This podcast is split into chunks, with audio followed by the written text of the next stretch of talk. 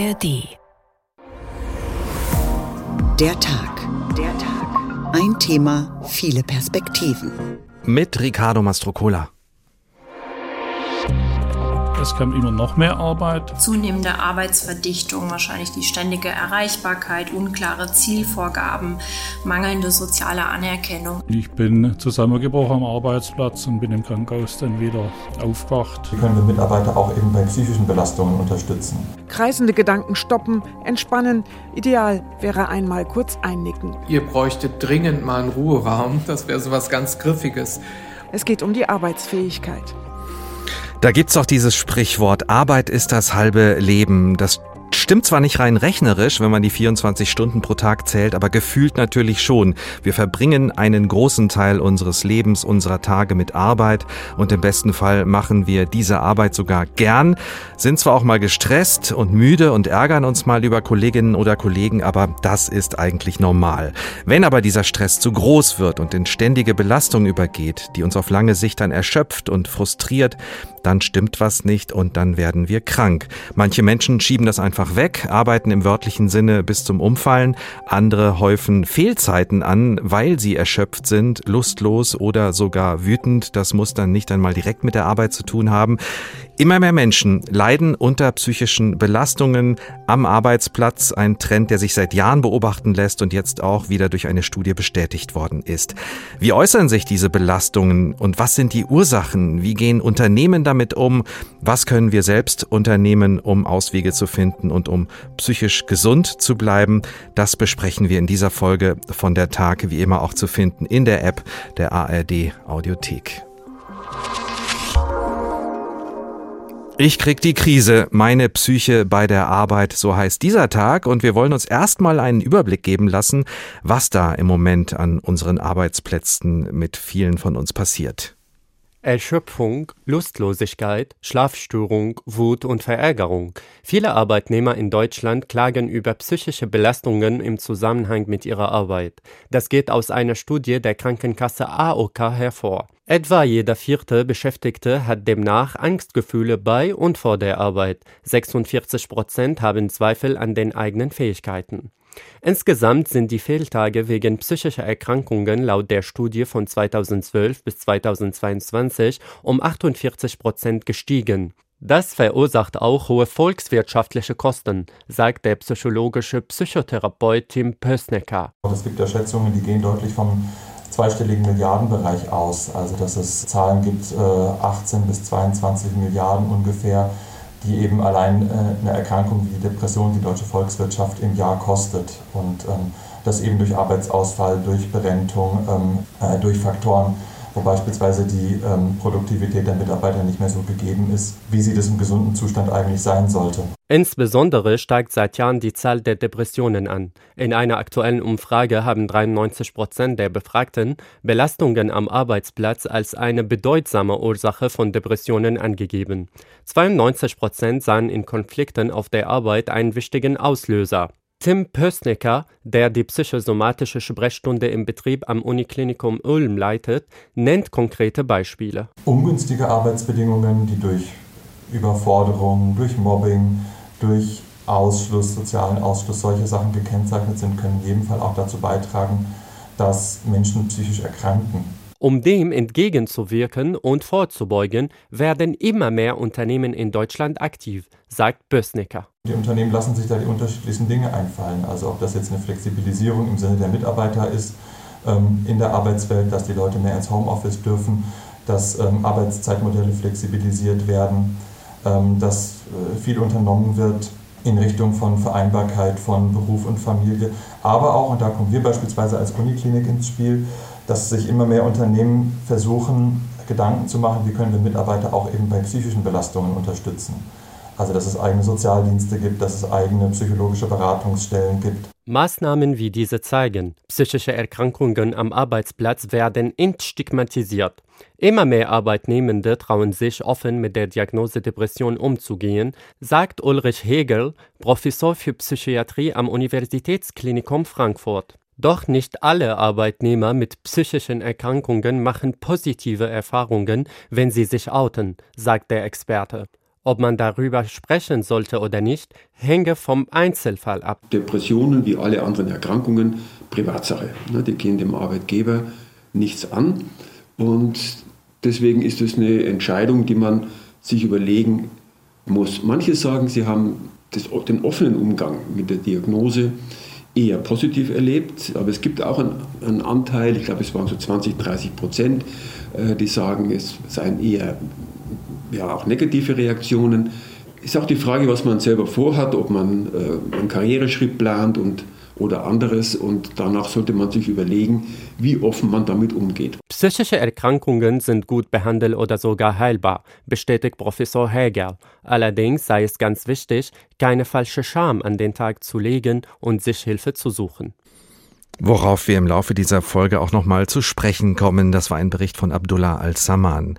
Wir wollen uns der psychischen Belastung heute medizinisch nähern. Wir wollen hören, wie schwierig der Weg zurück ist in den Arbeitsmarkt, wenn man zum Beispiel wegen Depression oder Burnout ein paar Monate pausieren musste und wie man als Arbeitgeber auch damit umgehen kann. Und zum Schluss haben wir noch eine Frau zu Gast, die ein Vierteljahrhundert lang eines der bekannten Frankfurter Innenstadtcafés geführt hat, dann aufhören musste und heute etwas komplett anderes anderes macht, ohne zu große Belastung zu verspüren. Wir haben im Bericht eben gehört von einer Studie der AOK, genauer gesagt erstellt das Wissenschaftliche Institut der Allgemeinen Ortskrankenkassen regelmäßig den sogenannten Fehlzeitenreport. Johanna Baumgart ist dort Mitherausgeberin dieses Reports und sie ist auch Leiterin des Forschungsbereichs betriebliche Gesundheitsförderung beim eben erwähnten Wissenschaftlichen Institut der AOK. Ich nenne noch mal die Daten, die wir eben gehört haben. Da heißt es, dass sich die Fehltage wegen psychischer Belastungen in einem Zeitraum von zehn Jahren um fast 50 Prozent erhöht haben. Das ist ziemlich massiv, finde ich. Um welche Beschwerden geht es da konkret? Die am häufigst diagnostizierten sind bei uns die Anpassungsstörungen gewesen und die Depressionen. Das sind die beiden Erkrankungsbilder, mit denen mhm. Arbeitnehmerinnen am, am häufigsten krankgeschrieben waren. Was sind Anpassungsstörungen? Die würde man äh, diagnostizieren bei wenn Menschen mit starken Veränderungen eher schwer klarkommen, sowas wie Arbeitsplatzwechsel, mhm. Umzug, Veränderungen in der Beziehungsgestaltung, starke Erkrankungen zum Beispiel. Also alles, was die Lebenssituation stark, die man gewohnt ist, stark verändert. Und das sind die diagnostizierten psychischen Erkrankungen. Die Zahl, genau, die Zahl, mhm. die wir, ähm, auf die Sie sich berufen, das sind alle äh, wo ein Arzt festgestellt hat, dass diese Erkrankung vorliegt und aufgrund dessen eine Arbeitsunfähigkeit ausgestellt wurde. Also das ist auch nochmal zu differenzieren von dem allgemeinen Verständnis von psychischen Beschwerden. Ne, wir haben eine, eine andere Erhebung, auch im Report veröffentlicht. Da haben wir keine Routinedaten ausgewertet, sondern haben Beschäftigte selbst befragt, wie es ihnen geht ähm, auf, auf seelischer Ebene. Und dort wurden wahrgenommene Beschwerden berichtet, sowas wie Wut und Verärgerung, Niedergeschlagenheit, Lustlosigkeit.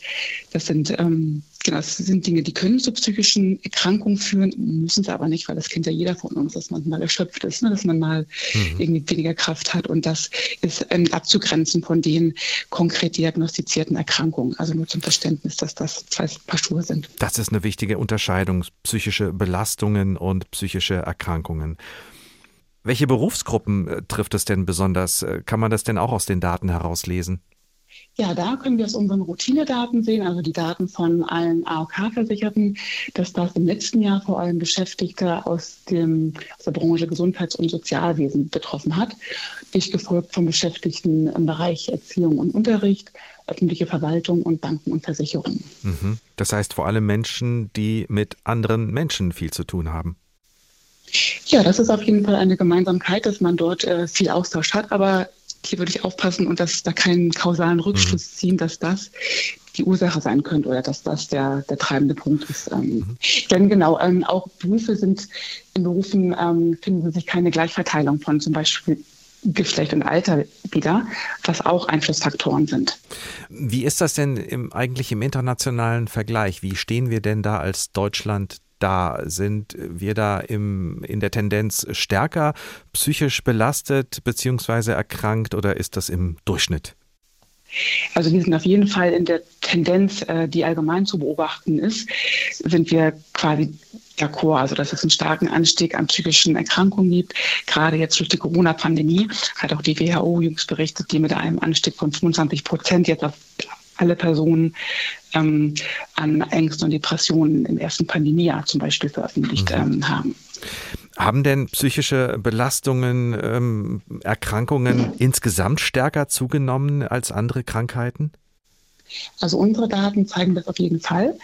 Da ist, ähm, muss man zum einen erwähnen, dass es im letzten Jahr auch ein, ähm, eine hoch, ähm, eine sehr stark ausgeprägten Erkrankungsstand bei allen anderen Erkrankungen gab, aber dass das stark getrieben war durch eine ähm, Höchstwerte bei Atemwegserkrankungen.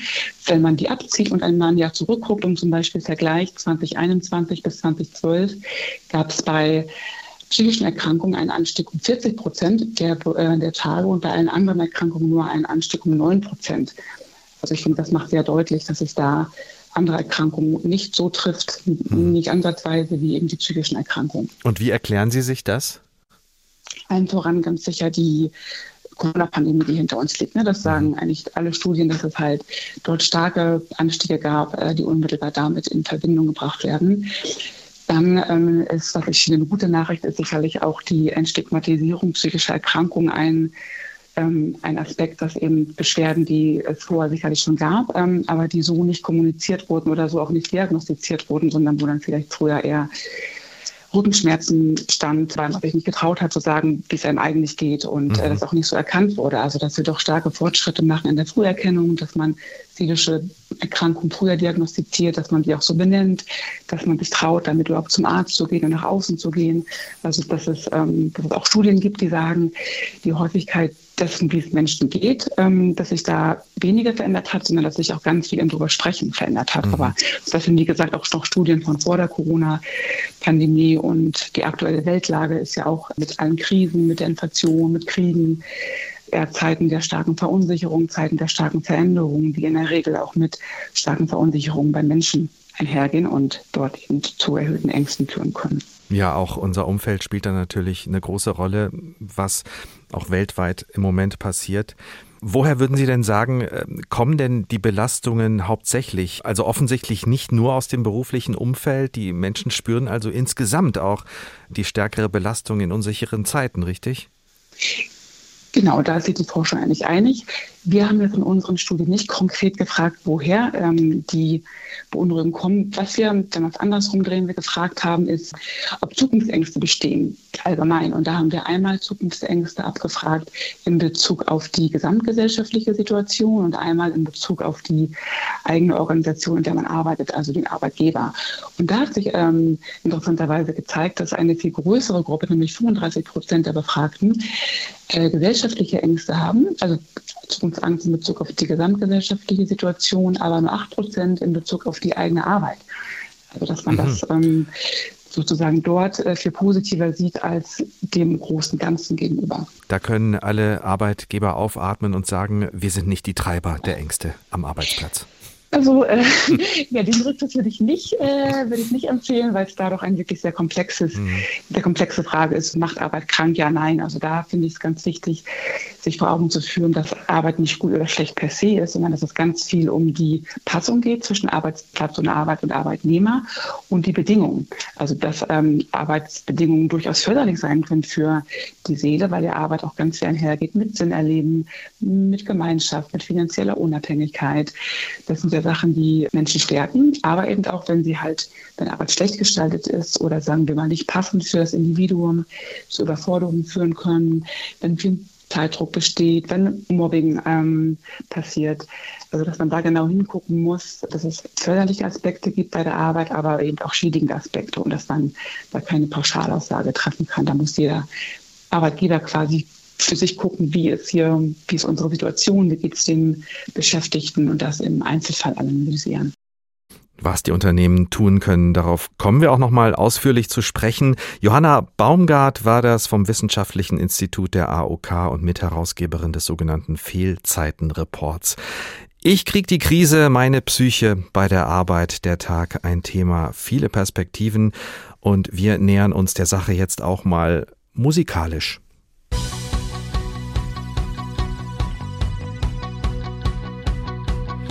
Ich kann gut mit Menschen, kurzes Meeting, aber gern. Ich richte mich da komplett nach den Wünschen vom Konzern. Ich schlafe im Büro, ich lebe im Betrieb, der Überstundenübernehmer, ich bin überaus beliebt. Business. Ich mache Business. Ich bin dein Boss. Auf der Weihnachtsfeier richte ich einen tanken und ein bisschen tanzen mit den neuen Praktikanten überall wir haben Papierstau, da sollte man mal nachschauen. Ich gehe in den Kopierraum und lass hinter mir die Tür auf. Ich bin teamfähig, ich bin flexibel, ich melde mich zum Dienst und lecke deine Stiefel. 100 Jahre Vertragslaufzeit,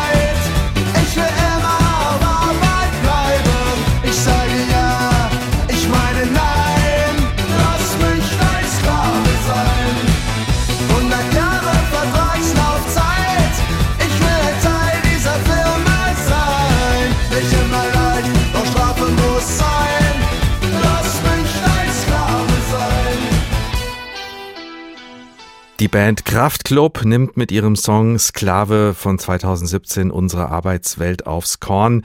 Klingt sehr überspitzt, aber das, was Klaus Otto erlebt hat an seinem Arbeitsplatz, ist gar nicht weit weg von dem, was wir da gerade musikalisch und textlich serviert bekommen haben. Ich bin zusammengebrochen am Arbeitsplatz und bin im Krankenhaus dann wieder aufgewacht. So Verdacht auf Herzinfarkt war da, weil ja die Schmerzen im Kreuzrückebereich waren und die Symptome waren eigentlich für einen Herzinfarkt, aber es war keiner. Klaus Otto aus Backnang. Früher war er Abfallberater beim Landratsamt. Er kollabierte am Schreibtisch. Es gab Warnzeichen. Monatelang quälten ihn Rückenschmerzen. Im Job fühlte er sich überlastet und nicht anerkannt. Es war wie im Hamsterrad, sagt Klaus Otto heute. Es kam immer noch mehr Arbeit dazu, die man freiwillig teilweise übernommen hat oder teilweise auch aufgezwungen bekommen hat, einfach vom Ablauf, Geschäftsablauf her. Ich spürte, ich bringe die Kraft nicht mehr. Freunde und Bekannte bemerkten bei ihm vor dem Zusammenbruch eine Veränderung. Mein Umfeld hat festgestellt, dass ich nicht mehr lachen konnte, dass ich ruhelos war, dass ich ständig nur unterwegs war. Ich konnte also nicht ruhig auf dem Stuhl sitzen bleiben, sondern war immer aktiv. Im Liegestuhl konnte ich gar nicht liegen. Als alles vorbei war und die Besserung da, hat meine Schwiegermutter gesagt, jetzt lacht er wieder. Es dauerte, bis bei ihm die richtige Diagnose gestellt wurde. Es folgten zwei Reha-Aufenthalte und viele Gespräche mit dem Psychologen. Aber die Rückkehr an den Arbeitsplatz ist ihm nicht möglich.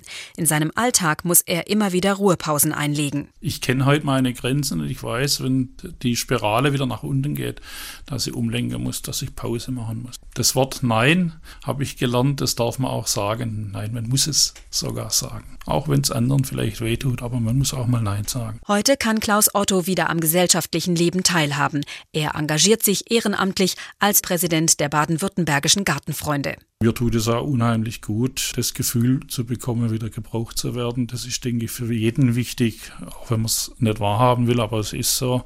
Und da bringt das Ehrenamt doch sehr viel, aber auch da muss man aufpassen, dass man sich nicht übernimmt. Klaus Otto hat es geschafft. Er ist zurück im Leben und will offen mit seinen psychischen Schwierigkeiten umgehen, um andere zu warnen. Burnout ist für mich eine gesellschaftliche Entwicklung, ein Ergebnis der gesellschaftlichen Entwicklung. Und ich habe vor Jahren schon gesagt, wir werden bald keine Hausärzte mehr brauchen, sondern nur noch Psychologen. Weil den Druck, der heute da ist, halten die Menschen nicht aus. Klaus Otto, der die Arbeitswelt sozusagen überlebt hat im Bericht von Nicole Freiler. Und da er die Psychologen angesprochen hat, gut, dass wir eine Psychologin eingeladen haben.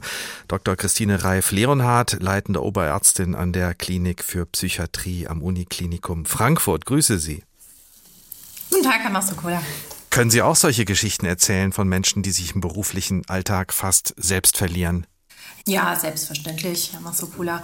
Ähm, was Herr Otto beschreibt, sind die typischen Symptome einer schweren depressiven Episode. Und natürlich gibt es Punkte im Arbeitsleben, die ähm, zu, dem, ja, für, zu diesem Krankheitsbild oder zur Entstehung des Krankheitsbilds beitragen können, wie zum Beispiel er es auch beschreibt, die zunehmende Arbeitsverdichtung, wahrscheinlich die ständige Erreichbarkeit, unklare Zielvorgaben, mangelnde soziale Anerkennung. Aber nicht jeder, der das erlebt, er wird natürlich äh, erkrankt an einer Depression. Das heißt, es sind Belastungsfaktoren, die in Verbindung mit einer vielleicht biologischen Veranlagung zur Erkrankung dann dazu führen, dass jemand krank wird. Und das sehen wir tatsächlich sehr häufig bei uns im Klinikalltag. Weil Sie es ansprechen, was sind denn oder wie unterscheidet man denn die psychischen Belastungen äh, dann von der Erkrankung? Also wo ist die Grenze? Ja, das sind ähm, Unterschiede in Schweregrad und Anzahl der Symptome. Also als Beispiel bei unter Stress, also zum Beispiel chronische Überforderung, ähm, häufige zwischenmenschliche Konflikte, Verlusterlebnisse, kommt es bei vielen Menschen zu Belastungssymptomen oder depressiven Symptomen wie Trauer, Sorge, Ängste oder Erschöpfung. Aber das allein ist eine normale Reaktion. Aber wenn ich dann zum Beispiel, ich kann, kann mich gar nicht mehr freuen, wie es Herr Otto auch so schön beschreibt, auch wenn ähm, positive Ablenkung da wäre durch Freunde, durch Verwandte oder ich kann nicht mehr gut schlafen, ich kann nicht mehr gut aufstehen, ich grübele ständig, äh, fühle mich äh, völlig fehl am Platz. Ähm, das sind dann schon Symptome tatsächlich, die auf eine Erkrankung hinweisen mhm. und die dann auch ähm, nicht nur ein, zwei Tage besteht, sondern man mindestens zwei, drei Wochen auch bestehen muss, bis man äh, tatsächlich sagt, gut, das ist eine ernstzunehmende Erkrankung. Sehr ernst würde es, wenn er tatsächlich das Gefühl hat, dass er so nicht weiterleben möchte. Ähm, ja, so eine ganz mhm. tiefe Verzweiflung und Hoffnungslosigkeit, die man nicht mehr unterbrechen kann. Das sind wirklich Warnsignale für eine psychische Erkrankung, in diesem Fall eine schwere Depression, die dann dringend auch behandelt werden muss. Dann ist man aber wirklich schon sehr weit reingeraten in diese Erkrankung. Nochmal kurz, kurz zurück zum Stress. Ähm, Sie haben mhm. Äh, vor allem beschrieben auch den negativen Stress, der dann chronisch wird. Es gibt aber doch auch positiven Stress, oder?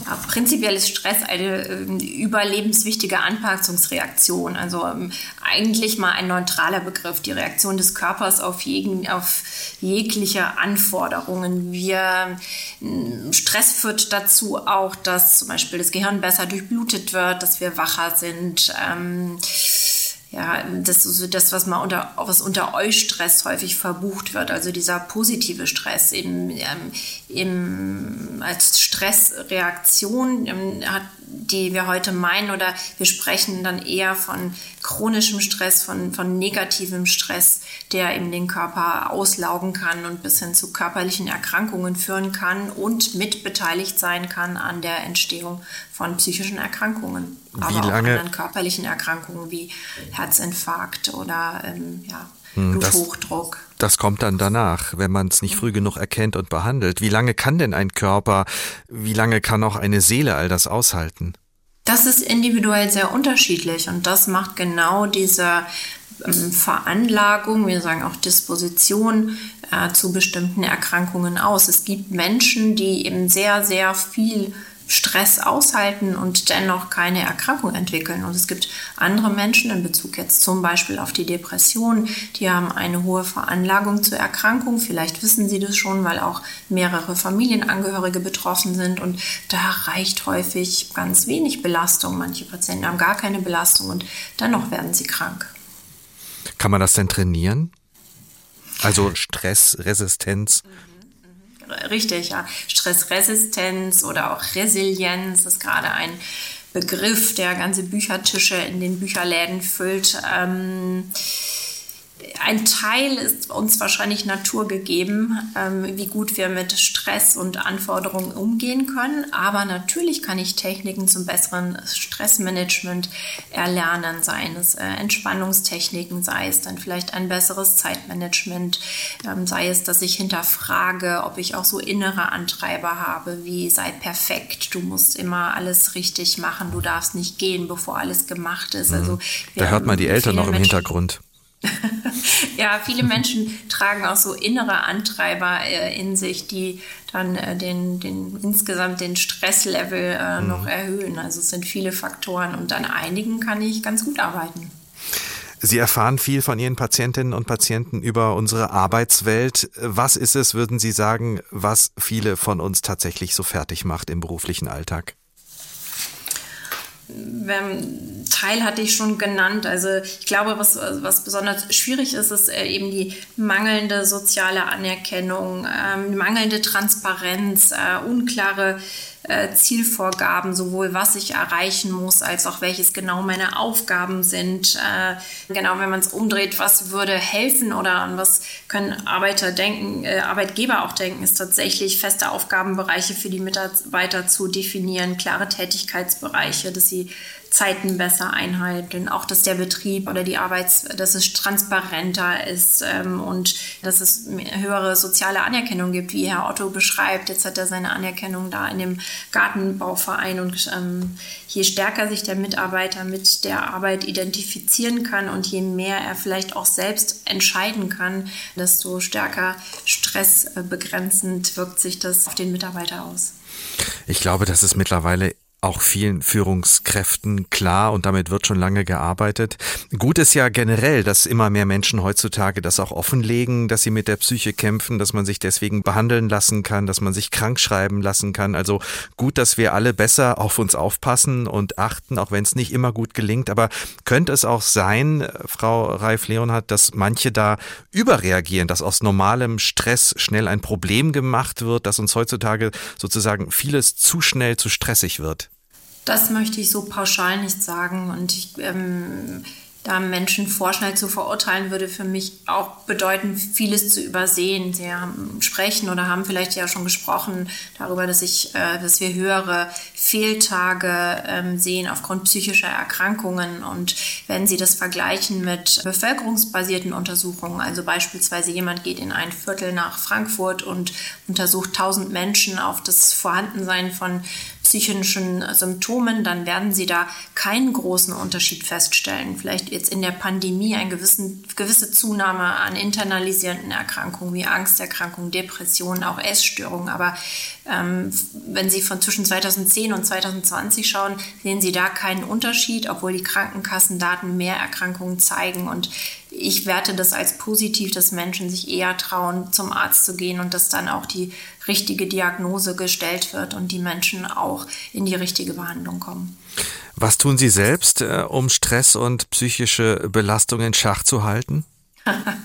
das ist eine gute Frage. Ja, ich versuche tatsächlich auch ein möglichst gutes Stress-Zeitmanagement äh, zu haben, ich äh, sportlich aktiv zu sein. Also diese Work-Life-Balance, der moderne Begriff, da ist durchaus etwas dran und das ist etwas, was ich auch allen Patienten rate. Ähm, wirklich für den Ausgleich zur Arbeit zu sorgen, damit man dann auch weiterhin gut arbeiten kann. Das äh, gelingt Ihnen als Ärztin bestimmt besonders gut.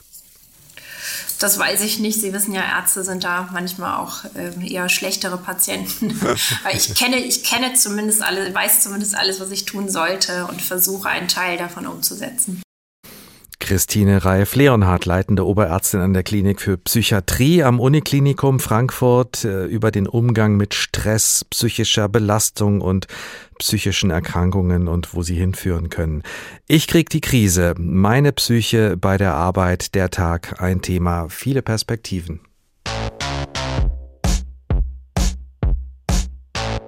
Priester, Putzfrauen, Pizzabäcker, Proktologen wollen lieber Kellner, Gärtner, Banker, Broker, Richter sehnen sich nach Druckbetankung durch den Trichter. Seelenklempner, Viehbefruchter, Astronauten würden gern im Weltraum schunkeln, schwufeln, saufen. Profikicker, Paparazzi, Taxifahrer. Ehrgeiz ist die letzte Zuflucht des Versagers.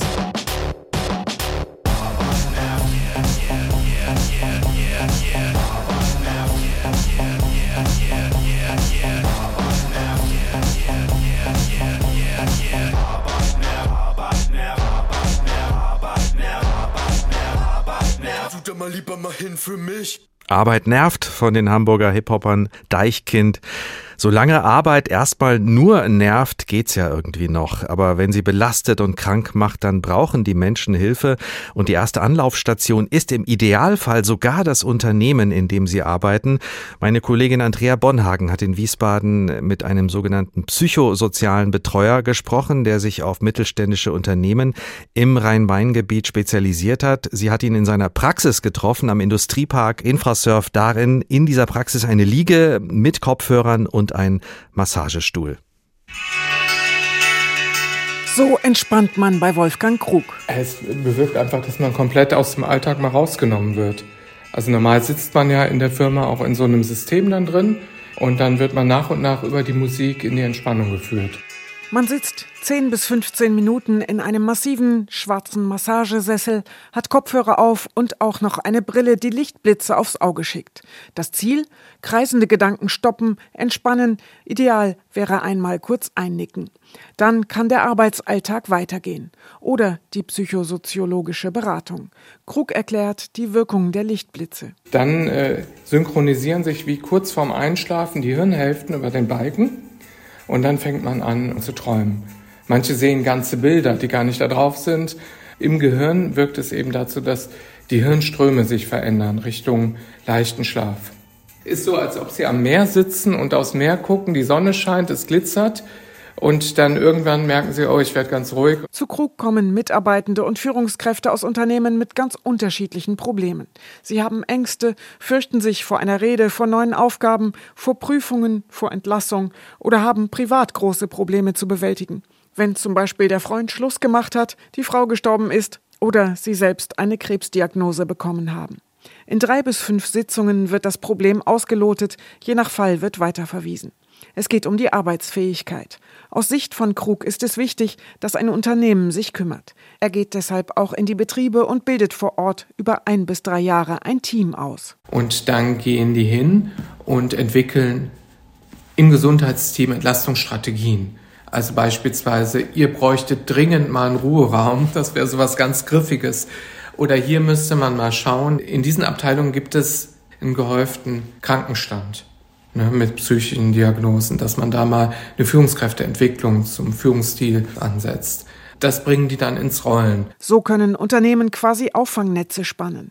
Betriebe sind schon seit über zehn Jahren gesetzlich verpflichtet, darauf zu schauen, dass psychische Belastungen nicht zu groß werden. Wie gut oder schlecht sie das umsetzen, ist ganz unterschiedlich. Bei Fraport, einem großen Arbeitgeber im Rhein-Main-Gebiet, gibt es zum Beispiel Psychologen, erzählt uns Betriebsarzt Dr. Klaus Ude. Auch zu viel Lärm oder chronische Rückenschmerzen belasten die Psyche. Wir haben auf der einen Seite die schwere körperliche Arbeit, auf dem Vorfeld natürlich auch eine gewisse Lärmbelastung, die da ist. Hierfür kann man ganz klassische Mittel verwenden, wie zum Beispiel Gehörschutz. Wir haben zum Beispiel für die Mitarbeiter auch technische Hebehilfen, die die in Gate-Räumen verwenden können. Aber auch die psychische Belastung, die mentalen Belastungsfaktoren nehmen zu. Dies ist insbesondere Teil auch der psychischen Gefährdungsbeurteilung, die wir durchführen. Berater Wolfgang Krug erlebt beim Thema psychische Belastungen ganz unterschiedliche Chefs und Chefinnen. Einige Unternehmen seien noch nicht gut aufgestellt, aber es gebe auch sehr positive Fälle, zum Beispiel im Mittelstand. Die kümmern sich sehr, sehr stark um ihre Leute. Die kennen jeden Einzelnen, kennen die Familienverhältnisse. Wenn ich die Geschäftsführung sehe und der sagt, Herr Krug, machen Sie was, dem geht's nicht gut, gucken Sie mal, was können wir machen? Der ist uns wichtig. Wir müssen gucken, dass es dem wieder gut geht. Krug erlebt Chefinnen und Chefs mit Herz, die sich ganz automatisch um ihre Mitarbeitenden sorgen. Andererseits spürt auch Krug, dass immer mehr psychische Probleme festgestellt werden. Er sieht drei Faktoren. Einmal schaue die Gesellschaft genauer hin, dann sei es kein Tabu mehr und drittens werde die Welt immer schnelllebiger, dichter, digitaler. Wohlbefinden, psychische Gesundheit sei auch gerade im Kampf um junge Arbeitskräfte ein wichtiger Faktor. Wir können es uns nicht leisten, die Leute zu verlieren durch Auszeiten, durch Krankentage. Äh, Fachkräftebindung spielt eine wesentliche Rolle. Die Generation Z, wie man so schön sagt, oder die Millennium-Kinder, also alle jüngeren Mitarbeiter legen großen Wert darauf, dass die Arbeit spannend ist, interessant und nicht erschöpft. Das ist einfach ein Wettbewerbsfaktor. Zurück in den Praxisraum. Der Massagesessel mit Sound- und Lichteffekten und die Liege mit Kopfhörern stehen auch symbolisch dafür, dass wir uns zu wenig entspannen, zu wenig Pausen machen. Ebenso wie die Bilder an der Wand. Es sind Fotos von einem Bergpanorama, von Wolken, von einem Bussard am Himmel. Positives Kopfkino kann laut Krug Sorgen und Ängste vertreiben und so auch körperliche Krankheiten verhindern. Wolfgang Krug, der Mann, der anderen Menschen hilft bei Stresssituationen und bei psychischen Belastungen im Beruf. Ähnliches macht auch Caroline Stemmler. Sie ist Jobcoach in Stuttgart im Rehabilitationszentrum Rudolf Sophien Stift und dort gibt es das Projekt Rubicon das psychisch Erkrankten hilft, zurückzufinden in die Arbeitswelt. Und ich habe sie gefragt, auf wen sie bei ihrer Arbeit als Jobcoach trifft. Wir treffen auf ganz unterschiedliche Anfragen und Klientinnen, die sich bei uns melden. Ich denke, das Hauptmerkmal bei Menschen mit psychischen Erkrankungen ist, dass die Menschen nicht mit einem ähm, Problem kommen, das bei allen dasselbe ist, sondern das ist eine sehr individuelle Situation, ja, eine individuelle Problembeschreibung, aber natürlich auch eine individuelle Biografie. Und welche Berufsgruppen äh, sind da besonders darunter? Wir haben zu Beginn der Sendung gehört, dass es viele Menschen aus dem Gesundheitsbereich sind, aus dem Bildungswesen. Bestätigt sich das bei Ihnen auch? Ehrlicherweise können wir das in unseren Anfragen nicht bestätigen. Wir haben eine ganz breite Streuung. Ja, also wir haben ähm, alle Berufsgruppen ähm, von bis. Wir haben eine hohe Zahl an akademischen Abschlüssen. Wir haben Berufsabschlüsse im Bereich der ähm, Pflege, aber auch des Handwerks, der Industrie. Wir haben so viel individuelle mhm. berufliche Biografien, ja, sodass wir natürlich auch in der Zielsetzung der Platzierung für ein Arbeitstraining und Praktikum und für eine mögliche Arbeitsstelle die branchenweit suchen. Mhm. Ja. Klar, man darf und äh, soll die Menschen nicht über einen Kamm scheren und gerade in diesem Bereich ist es natürlich wichtig, jeden genau anzuschauen.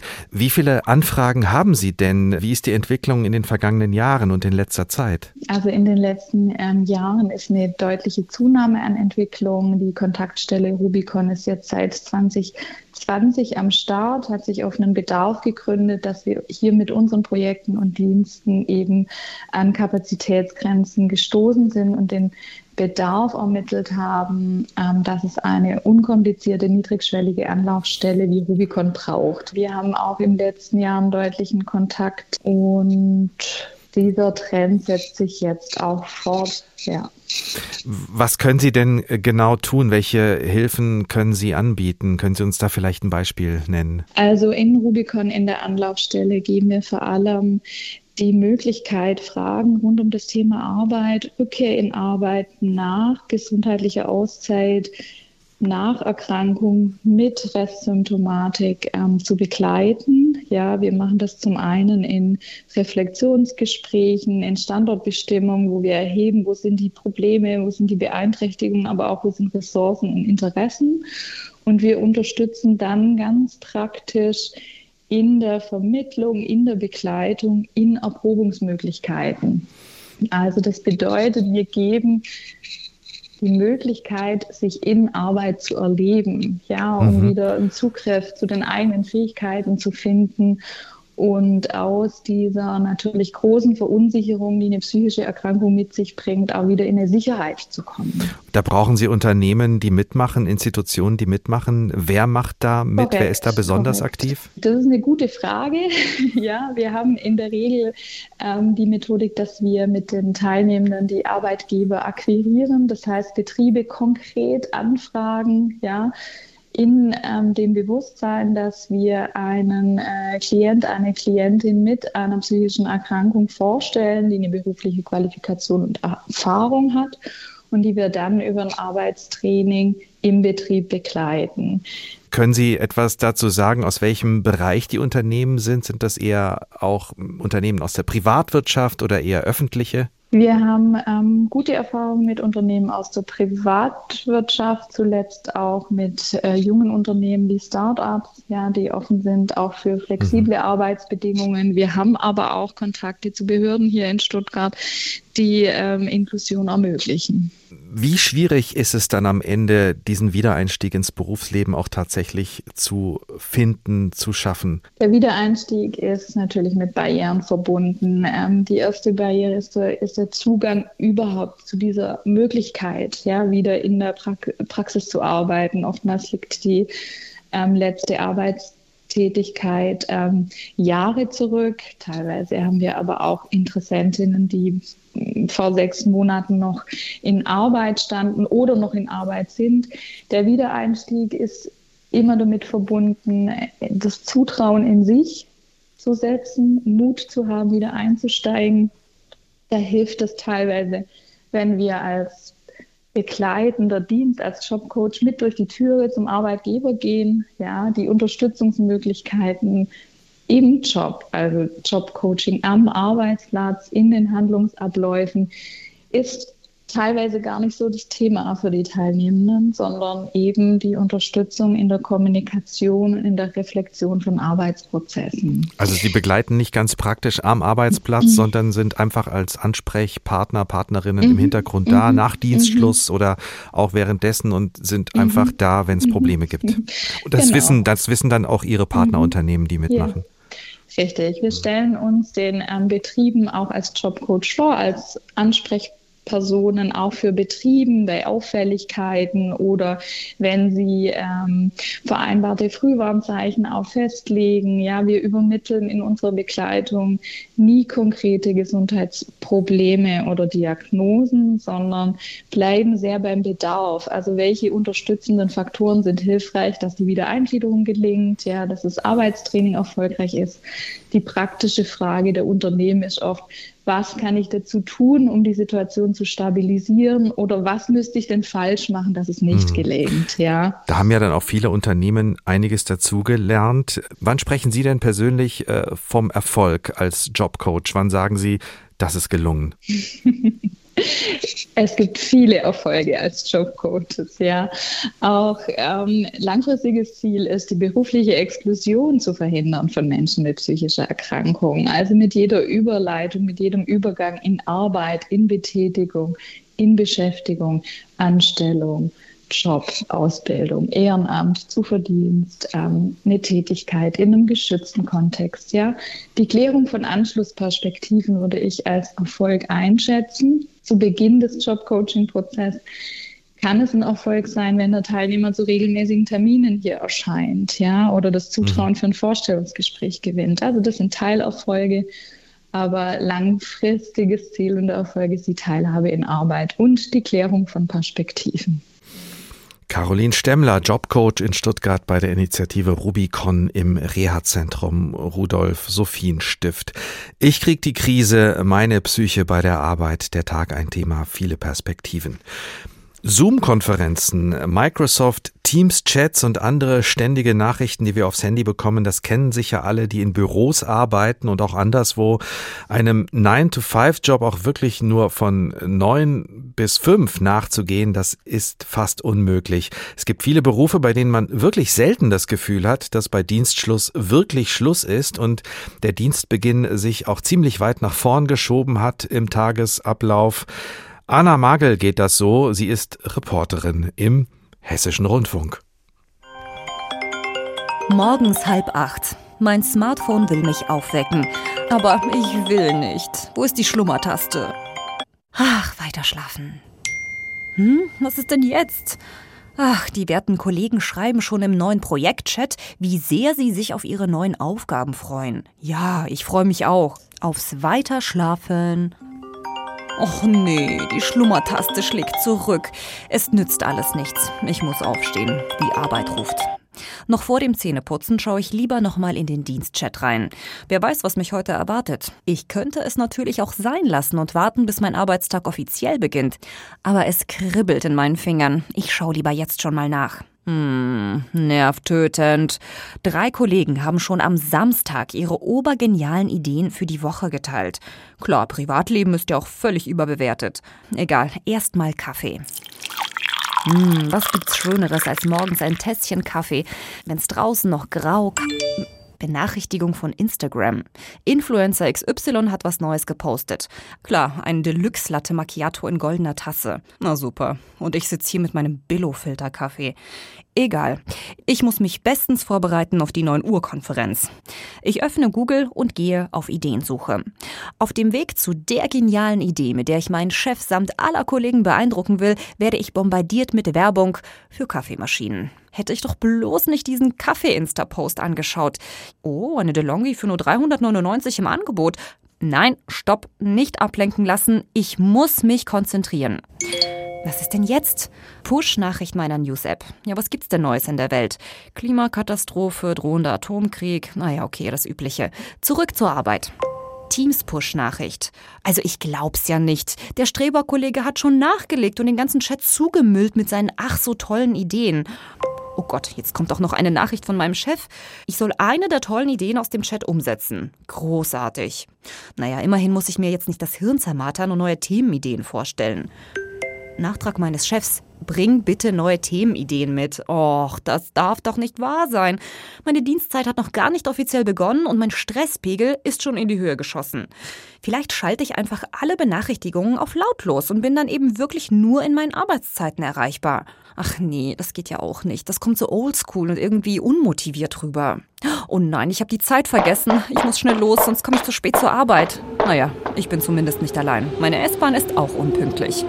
Push-Nachricht meiner News-App. Die GDL ruft zu neuen Bahnstreiks auf. Oh, na gut, wenn der Streik dann kommt, ist Homeoffice angesagt. Ja, von zu Hause arbeiten, das hat schon was für sich. Ich spare mir den Arbeitsweg, kein Ärger über die Deutsche Bahn oder die Staus auf den Straßen. Hm, aber nicht, dass jemand denkt, ich faulenze nur auf dem Sofa oder mache ein Nickerchen. Das heißt, ich muss erreichbar sein. Am besten immer. Also keine zu langen Pinkelpausen. Ach, wie schön muss es gewesen sein, als das Internet noch in den Kinderschuhen gesteckt hat, so in den 90ern. Jeder war nur übers Festnetz erreichbar oder per Post. Einmal die Woche gab's vielleicht noch mal eine E-Mail. Sie haben Post. Ja, so klang das damals. Und heute? Eine Nachricht jagt die nächste und bringt mich Schritt für Schritt einem Burnout näher. Oder bin ich vielleicht ein Mimöschen und stelle mich zu sehr an? Was sagt denn Google? Erreichbarkeit außerhalb von Arbeitszeiten. Aha. Eine aktuelle Umfrage des Meinungsforschungsinstituts YouGov zeigt, fast jeder dritte Büroangestellte in Deutschland kann nicht mal im Urlaub richtig von der Arbeit abschalten. Ich bin also nicht allein. Vielleicht müssen wir uns selbst einfach Digitalfasten verschreiben und nach der Arbeit das Diensthandy einfach mal ausschalten. Ich mache das zumindest heute so. Ich schaue mir einen 90er Jahre Filmklassiker an. E-Mail für dich. Das heißt, die einzigen, die heute noch E-Mails lesen, sind Mac Ryan und Tom Hanks als Hauptfiguren. Ich habe Feierabend auch digital. Anna Magel, Journalistin und HR-Reporterin, macht also Feierabend, macht Schluss zumindest mit diesem Arbeitstag. Wir bleiben noch ein bisschen, denn wir haben noch einen Gast im Studio, eine Frau, die ein Vierteljahrhundert lang eines der bekannten Cafés in Frankfurt geführt hat, das Café Karin. Sie war Gastronomin, hat dann aber aufgehört aufgrund der hohen Arbeitsbelastung, die dann zu einer psychischen Erkrankung geführt hat, die sie behandelt hat und jetzt macht sie etwas ganz anderes, ist Feldenkreislehrerin. Hallo Sarah Flora, schön, dass Sie da sind. Hallo, ja, vielen Dank, dass ich da sein darf. Wir sind froh, dass Sie gekommen sind ins Studio. Wie schwierig war denn die Entscheidung, Frau Flora, das Berufsleben äh, damals vor fünf Jahren ist es gewesen, dass Sie aufgehört haben, komplett über den Haufen zu werfen, alles zu ändern? Ja, also wie schwierig war das? Das war auf jeden Fall ein langer, langer Weg. Ob das so schwierig war, weiß ich gar nicht, aber es war auf jeden Fall ein langer Weg. Ähm, wir sind ja gerade in einer Sendung, wo es darum geht, um psychische Belastung am Arbeitsplatz. Und ähm, die hatte ich auch. Aber ähm, ich weiß gar nicht, ob das wirklich nur am Arbeitsplatz lag. Aber ja, ich war auf jeden Fall ähm, an einem Punkt angekommen, wo ich in eine Klinik gegangen bin und äh, mir wurde ein Burnout äh, diagnostiziert, beziehungsweise mir wurde kein Burnout diagnostiziert, sondern eine Depression. Mhm. Das wollte ich gar nicht hören. Äh, ich wollte Burnout haben, weil das klang, fand ich irgendwie ein bisschen hübscher. Das klang moderner. Ja, die haben mir dann aber erklärt, das gibt es eigentlich gar nicht. Burnout ist eigentlich mhm. mehr so für uns äh, und es ist eine Depression. Das ist einfach so. Aber Sie haben nicht gleich danach aufgehört. Es hat dann noch ein bisschen gedauert, noch ein paar Jahre, bis genau. Sie dann genau. tatsächlich sich entschieden haben, äh, rauszutreten aus dem Job. Genau, ich habe dann war dann sechs Wochen in der Klinik und das hat mir auch unheimlich gut geholfen. Und danach habe ich aber eben genauso weitergemacht wie bisher. Mhm. Und das, glaube ich, ist tatsächlich das, was wir alle irgendwie so in uns haben, dass wir wollen eigentlich immer genau dahin zurück, wo wir waren. Das habe ich dann auch gemacht, nochmal acht Jahre lang und habe dann festgestellt, dass ich eigentlich wieder an dem gleichen Punkt war und dann, dann gab es nochmal einen Cut. Genau, gab es mhm. nochmal einen Cut. Und wie haben Sie sich dann aus dieser Lage be befreit oder wie haben Sie sich da rausgearbeitet? Es gab so die Entscheidung, also ich hatte das Gefühl, ähm, entweder gehe ich nochmal in die Klinik und dann dachte ich, ich weiß doch, ich bin doch raus aus der Klinik. Und die haben mir gesagt, ähm, ja, also das, äh, das Ändern an sich, das kannst du nur selber tun. Also du kriegst Unterstützung von vielen Therapeuten oder auch von der Familie. Aber das Ändern selber, das musst du selber machen. Und dann dachte ich so, ja, warum dann noch sechs Wochen in der Klinik verschwenden? Also ändere ich es. Und zwar jetzt. Habe Unterstützung bekommen von meiner Familie, meine Tochter, meine Eltern. Äh, hatte natürlich auch ganz viele ja, Ängste, also äh, Geld. Äh, ich hatte natürlich einen guten Job und ähm, in, mir hat ja auch eigentlich die Arbeit Spaß gemacht. Es war ja nicht so, dass ich die Arbeit nicht mochte. Aber ich bin einfach permanent über meine Grenzen gegangen und habe es irgendwie immer wieder verpasst, auf mich selber aufzupassen. Aber mit der Berufswahl haben Sie was ganz Schlaues gemacht. Sie haben mit der Berufswahl es auch geschafft, äh, eine, ja, einen Bereich zu wählen, in dem Sie sich eben auch um sich selbst kümmern können. Kann man das so übersetzen? Mit der Berufswahl dessen, was ich gerade mhm. jetzt tue, Feldenkreislehrerin, das meinen Sie? Mhm. Ja, genau. Und äh, das ist schön. Ja. Also Sie, Sie kümmern sich jetzt viel mehr um sich selbst. Ähm, es fällt mir jetzt gerade schwer, darauf zu antworten. Helfen Sie mir mal. Was passieren Sie? Was passiert denn in den Kursen, die Sie anbieten? Was machen Sie da? Also ich, vielleicht äh, machen wir es nochmal ein bisschen anders. Also wie komme ich überhaupt zu dieser Feldenkreis-Idee? Äh, ja, weil das hat mir wirklich tatsächlich, als ich noch in der Arbeit war und auch vor meinem Burnout schon sehr viel mich unterstützt, mir geholfen. Und trotzdem habe ich ja weitergemacht. Ähm, wie eben viele Menschen. Also da war ich auch gar nicht so ganz alleine unterwegs. Und irgendwann ist mir dann aber das wieder eingefallen, dass das mal was war, was mir so unheimlich ja so Ruhe gebracht hat, mhm. äh, was, was wirklich auch was ganz anderes ist. Und daran habe ich mich zurückerinnert. Und dann habe ich beschlossen, jetzt die Ausbildung zu machen. Beziehungsweise nochmal zu machen, weil ich hatte sie schon mal gemacht, aber ich habe es nicht weiterverfolgt. Ja, und dann bin ich dem nachgegangen und äh, mit dem Wissen oder mit der Idee, dass das das sein wird, was ich machen möchte. Jetzt machen Sie das, jetzt sieht Ihr Berufsalltag ganz anders aus als äh, den, den Sie bis vor fünf Jahren hatten. Was würden Sie sagen, haben Sie aus den bisherigen Erfahrungen für Ihr heutiges Arbeitsleben gelernt? Ja, dass ich mehr auf mich selber achte, dass ich ähm, genau, also auf meine mehr auf mich selber achte und hinschaue, was ich tue, wie ich es tue.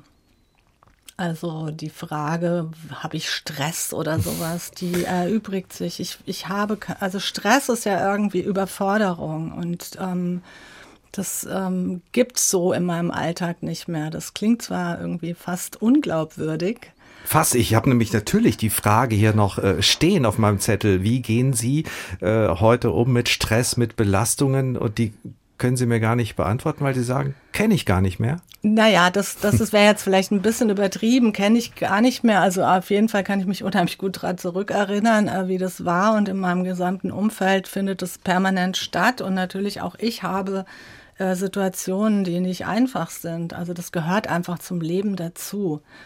Und je nach Lebensalter oder was man eben genau arbeitet, äh, hat man das eben auch mehr oder weniger. Aber es ist schon auch eine eigene Entscheidung, wie man genau selber damit umgeht. Und das ist, äh, ja, das ist für mich entscheidend. Und heute würden Sie sagen, Berufs der Berufswechsel war wichtig, ist gelungen und Sie würden das äh, auch genau so nochmal machen? Genau so würde ich das nochmal machen, ganz definitiv. Also vielleicht nicht genau so, weil man macht Dinge immer anders, aber ähm, ich bin ganz zufrieden mit dieser, mit diesem Wechsel und ähm, ist das Beste, was mir je passieren konnte, beziehungsweise es ist mir nicht passiert. Ich habe es selber gemacht. Ja.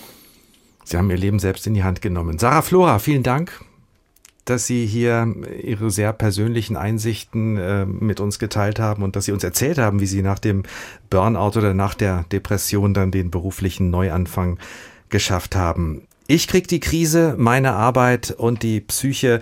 Das war der Tag, ein Thema, viele Perspektiven.